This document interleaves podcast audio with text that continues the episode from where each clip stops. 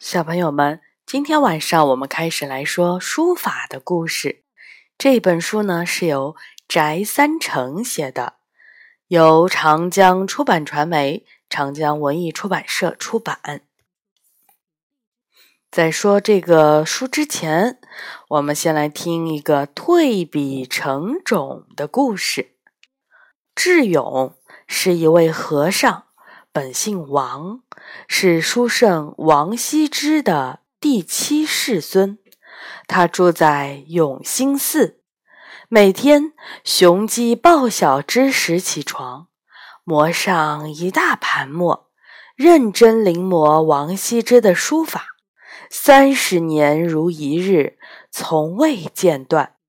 他还在屋子里放了一个镊子，用来盛装秃笔。时间久了，秃笔渐渐装满了十只镊子。智勇对这些秃笔怀有深厚的感情，为了纪念他们，于是找了一块空地，挖了一个深坑，把所有的秃笔埋在土里，堆成了坟冢。功夫不负有心人，智勇终于成为了一名书法大家。他发明的永字八法，为后世楷书立下典范。在这本书里呢，我们将会认识三十二个人，也会听到三十二个故事。这些故事呀。全部都跟书法有关系。好，小朋友们，今天我们就来说第一个故事：仓颉。仓颉造字传说。仓颉是一名史官，他每天忙于协助皇帝处理政务。皇帝想要把他们辉煌的经历记载下来，以传后世。最使他感到头疼的是，古人留下的结绳记事的方法已经不够用了，因为他需要记载的事情实在太多。可是，流传多年的结绳记事的方法就要被淘汰了。因为绳子过不了多久就会腐烂，变成灰烬的。于是仓颉开始了新的探索。这一天，他正在苦苦思索，皇帝来了，便问道：“仓太史，听说你准备用一种新的途径来代替结绳记事。”这种想法很好，我们也很需要。最近有进展了吗？仓颉说：“暂时还没有，不过还是有希望的。我刚到几个部落里转了一圈，各个部落的史官也在思考这件事情，他们还提出了不少好的建议。”皇帝看到仓颉在仔细地端详着一些骨片，便拿起了一块看了一眼，便问道：“这不是伏羲所创造的八卦图吗？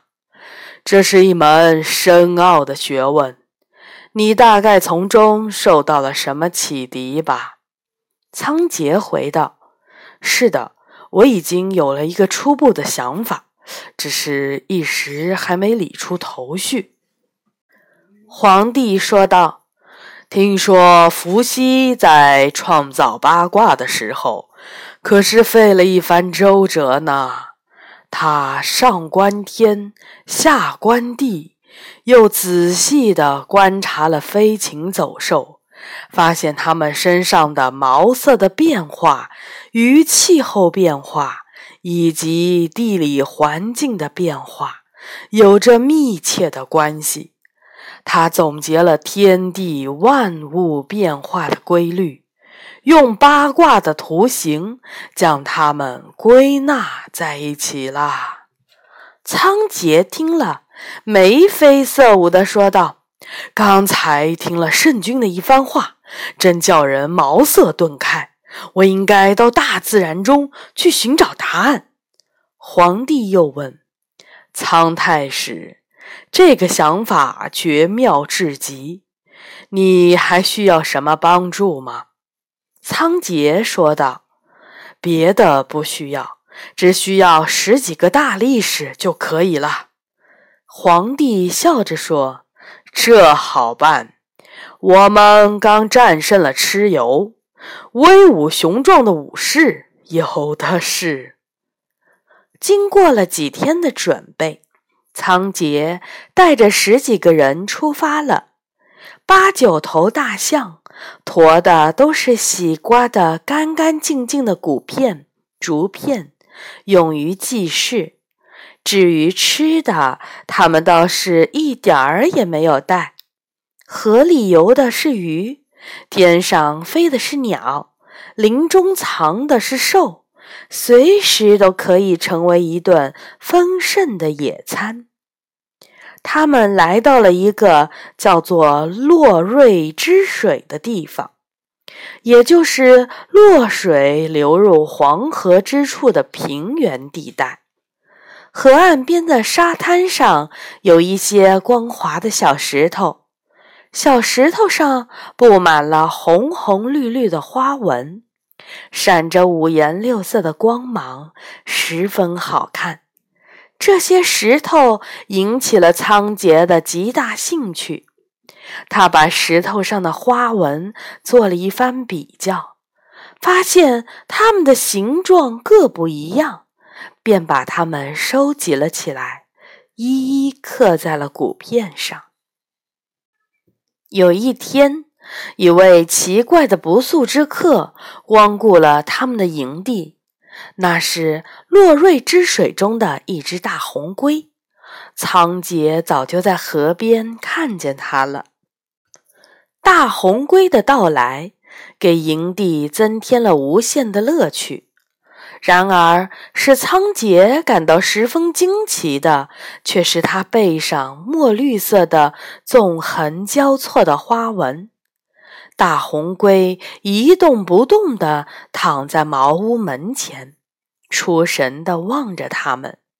趁着这个时机，仓颉挑选出了一块最大的骨片，将龟背上的花纹一丝不苟地磨刻在上面。也就在这个时候，他突然产生了一种稀奇古怪的联想：要是把这些线条……纵横交错在一起，就可以组成许许多多的符号。一个符号代表一种东西，使用起来不是更广泛、更方便吗？离开了洛瑞之水，他们一直向南走去，不久便进入了巍峨的阳虚山。他们爬到了半山腰。发现那里有一个大山洞，山洞里有现成的石床、石凳。仓颉笑着对大家说：“真乃天赐之物，大概是特意为我们准备的吧。”当天晚上下了一夜的雨，第二天清晨，风停了，雨住了，明亮的阳光照进了山洞。山洞外面百鸟鸣唱，十分动听。仓颉走出了洞外，只见几只凤凰在几棵梧桐树的上空翱翔起舞，引来了成百上千的飞鸟，有停在山坡上的，也有在长空飞翔的。过了一会儿。